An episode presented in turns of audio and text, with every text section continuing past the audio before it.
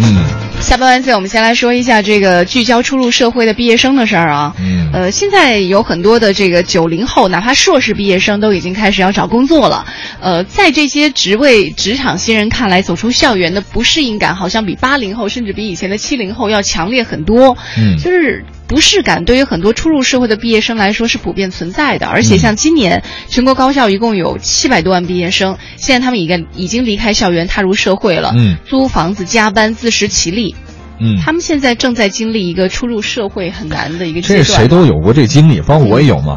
啊，但是现在呢，他们说主要薪资比较低啊，就是说你看九零后的硕士生每月三千多块钱，哇，这么多哎。 然后硕士毕业生，我我觉得可以他了们在哪儿？嗯看来在什么地方干了啊。另外，角色转换难，说跟同事说话小心翼翼的，嗯然后呢，就是开启了白加黑的那种加班模式。嗯嗯，跟以前的同学们恐怕那种这种随便说话，然后随便聊天儿那种，肯定完全是不一样了。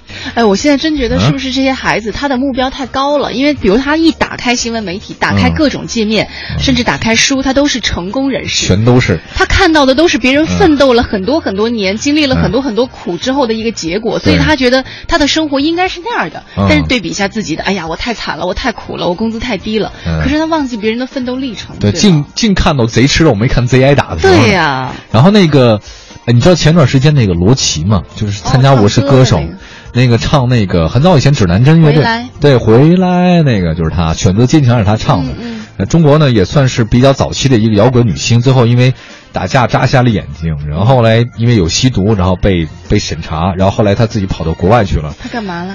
现在现在他不是参加《我是歌手》嘛，又重新回到大家视线里了。然后前段有人媒体就采访他，就说那个啊，罗琦啊，这么多年你的心路历程，给我们讲讲。 这个朱军的那种的风格又来了。然后他说那时候最惨的时候，呃，基本上他每天让他的助理啊，去到那个摊儿上去买一本《知音》。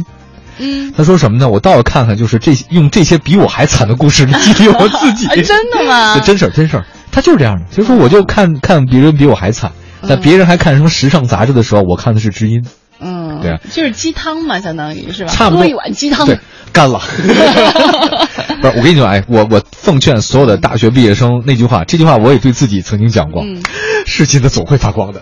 其实真的，我 我我说实话没没有那么那么矫情的事儿。啊对啊，你比如说现在你再回想起你啊刚毕业，包括你在刷书虫啊，哦什么刷书虫的时候就是啊发传单的时候，你当时你觉得苦吗？苦不啊会， 苦 啊，我就特别苦，我经常回忆起特别惨。我刚工作的时候，嗯那时候别人把我从嗯我的老本行拉回去嘛。当时我其实，在浙江已经在外资企业已经工作了，对对对收入你跟也我不错，很好嗯后来把我拉回到南昌那家去公司后来上市了是吗我？根本呃就是也阿里巴巴的 不是那不是个，没有没有哦没有、啊不是那个我回去以后、嗯我没有问工资收入，我回去以后、你知道我一个月多少钱吗？多少钱？六百块钱。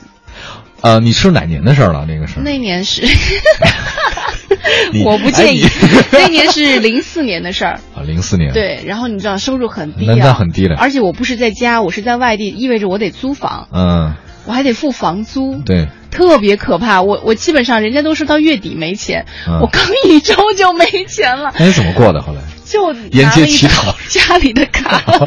还是啃老一族，啊你这是。就是很丢脸，但是嗯嗯嗯你知道人也有自尊心嘛，不好意思，对就还是会想办法。你比如说，你可以去呃做主持啊什么去赚一些钱，但是嗯当时不会觉得做很夜场苦 DJ 是 啊吗没有没有当时不觉得苦，现在想起来也是一件挺乐的事情，啊因为你对没有比较嘛。对那对我的世界里也没有什么阿里巴巴什么的。 就是金子总会发光吧。当然了，你别等全世界都是金子的时候， 就显不出来你了。别着急，面包会有的，牛奶都会有的。这是刚开始，谁都是从那时候过来的，对对吧？